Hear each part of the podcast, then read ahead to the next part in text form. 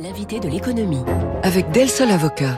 Del Sol Avocat, donnez toutes les chances à votre entreprise. Bon début de journée à toutes et à tous. Bonjour et bienvenue Wilfried Galland. Bonjour François. Directeur stratégiste chez Montpensier Finance.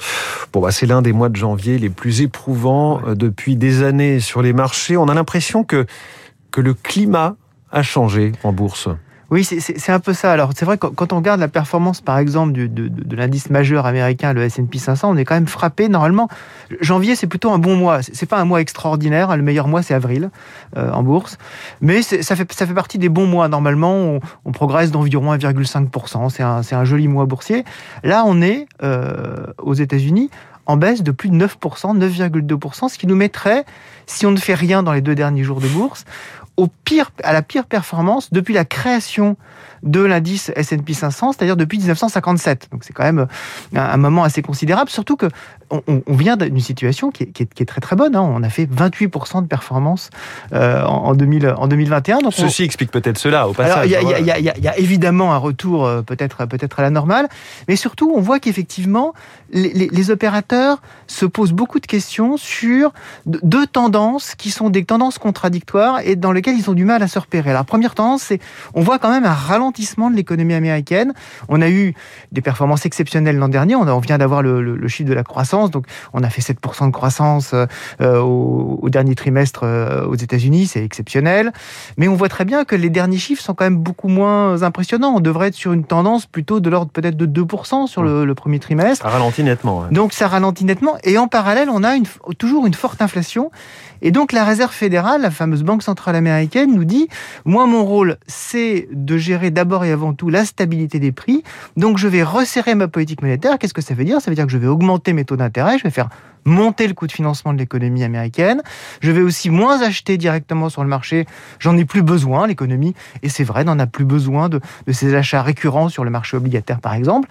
Et donc, globalement, ça nous donne un climat qui est, qui est, qui est beaucoup plus tendu, beaucoup plus incertain, malgré des résultats, et, et vous l'avez mentionné, qui sont des très très bons résultats. J'en veux pour preuve, par exemple, Tesla, qui a sorti des résultats 5 historiques. Milliards et demi de, de 5 milliards, 5 milliards et demi de bénéfices, et surtout une marge opérationnelle de 14%. Juste pour vous donner une idée, BMW, qui est la référence dans la matière, c'est 13%, mmh. et une marge brute de 30%. Donc, Tout ça dans un contexte sur l'automobile qui est euh, apocalyptique et... avec la crise des semi-conducteurs. Exactement. Ça n'a pas empêché Tesla de baisser de 11% euh, le, le, jour de l'annonce de, de, de, ses résultats. C'était, encore, c'était encore pas assez bien. voilà, c'est encore pas assez. Et donc, on voit effectivement que ce changement d'ambiance sur les marchés, bah, ça pèse effectivement énormément, et ça pourrait nous donner euh, un mois compliqué effectivement sur les, sur les marchés financiers.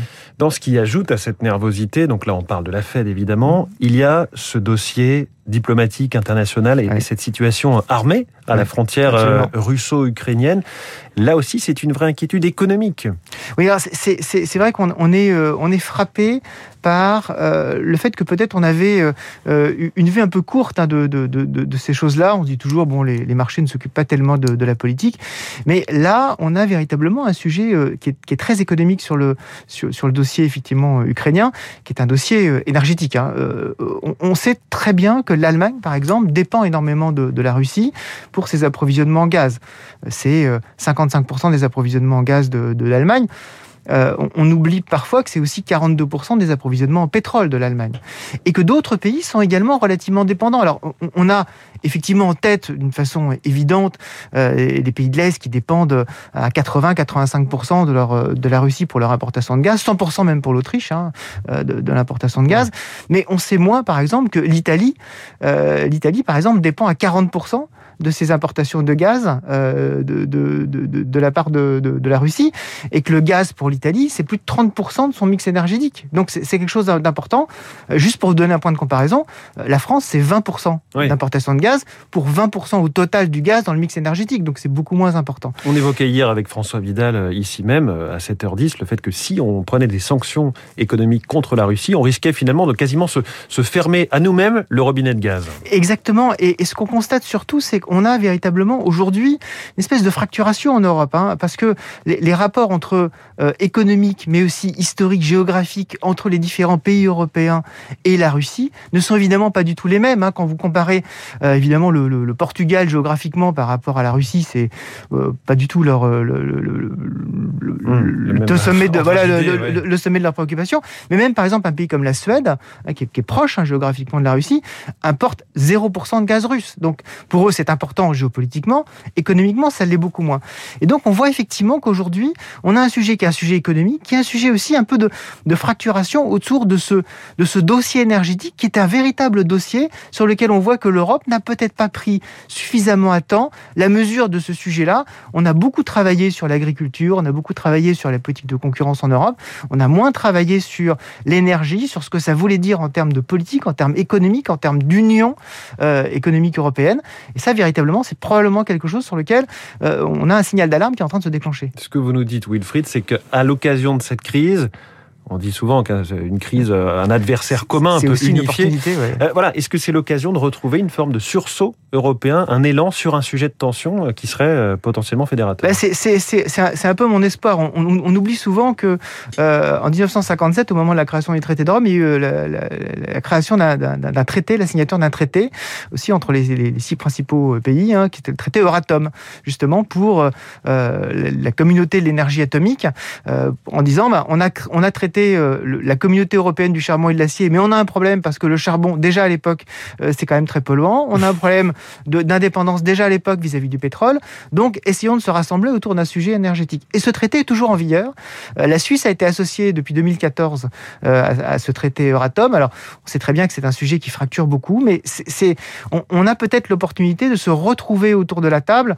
Et vous savez, je, regarde toujours souvent l'histoire hein, autour de ces, de ces sujets-là. La, dernière année cette année, c'est l'année euh, du, tigre d'eau en Chine hein, qui va commencer le 1er février.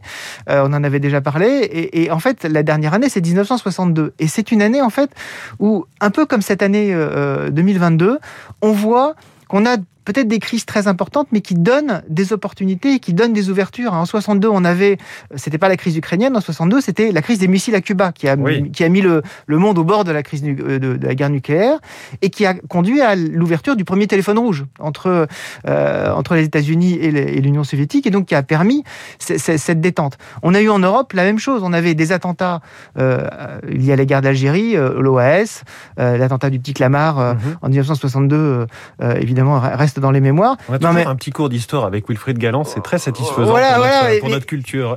Et, fin 62, De Gaulle décide d'aller euh, en Allemagne, fait ses fameux discours en allemand qu'il apprend par cœur euh, pour montrer que c'est très très important pour lui et prépare le fameux traité euh, franco-allemand de 1963, le traité de l'Élysée, qui construit l'Europe et donc qui nous, qui nous projette un peu dans l'avenir.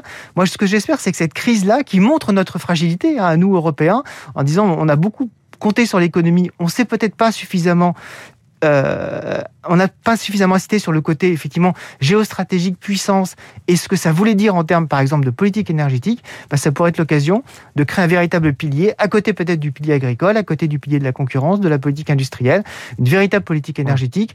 On sait qu'il y a énormément de discussions aujourd'hui. Hein, bah, on est en train de commencer à le faire avec cette histoire de taxonomie, cette, cette, classification des énergies. En gros, on leur met une étiquette, euh, toi tu es plutôt vert, toi tu n'es pas, pas vraiment vert, en fonction de nucléaire, gaz, charbon. On voit à quel point c'est compliqué. Ça a été publié le 31 décembre à, 23h40. et, quelques semaines après, c'est déjà en train d'exploser. L'Allemagne euh, voilà, dit qu'elle est totalement contre le fait que le nucléaire soit dedans. Euh, et pour nous, en France, c'est le gaz qui pose problème. Donc, euh, c'est pas simple déjà là-dessus de se mettre d'accord. Alors qu'il n'y a pas de conflit armé en jeu. Exactement, mais je pense que justement, la, probablement que la crise ukrainienne est, un signal d'alerte pour nous dire il faut que nous, Européens, arrivions à trouver un, un schéma d'entente. C'est toujours avec euh, les, crises et les moments où l'Europe est un peu au bord du gouffre, qu'elle a réussi à faire un pas euh, pour, euh, pour avancer et pour se dire il faut recréer quelque chose de véritablement plus solide. C'est peut-être l'occasion effectivement de, de, de, voir qu'est-ce qui nous réunit plutôt que qu'est-ce qui nous fracture. Le dossier énergétique, c'est probablement le plus difficile parce que c'est un dossier qui est à la fois économique, politique, stratégique, mais c'est peut-être celui qui a le plus d'enjeux. Si on arrive à avancer là-dessus, les Allemands savent faire des compromis, peut-être un petit peu plus que les Français. Euh, donc par rapport à ça, moi j'ai beaucoup d'espoir là-dessus, en disant, euh, certes, c'est difficile, et avec la coalition allemande, c'est encore plus difficile qui, mm. vient, qui vient d'arriver. Mais là, elle est confrontée à ses propres contradictions vis-à-vis de son, de, son, de son voisin, de son grand voisin euh, euh par proximité euh, russe. Euh, il faut absolument arriver à avancer sur ces questions-là. Peut-être que ça va être l'occasion d'avancer. Et économiquement et politiquement, je pense qu'on en a tous, tous, tous, tous intérêt. Une coalition entre les libéraux, les écologistes et les sociodémocrates, on le rappelle, c'est un attelage compliqué avec un certain programme, mais en tout cas qui là tout de suite est, est mis face à quelques contradictions internes. Vous les, vous les releviez, Wilfried Galland. Merci beaucoup. Avec Je rappelle que vous êtes directeur stratégiste chez Montpensier Finance, invité de l'économie de Radio Classique. Il est 7h23.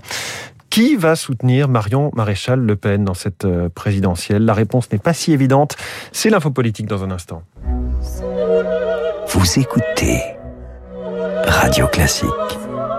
Avec la gestion Carmignac, Donnez un temps d'avance à votre épargne.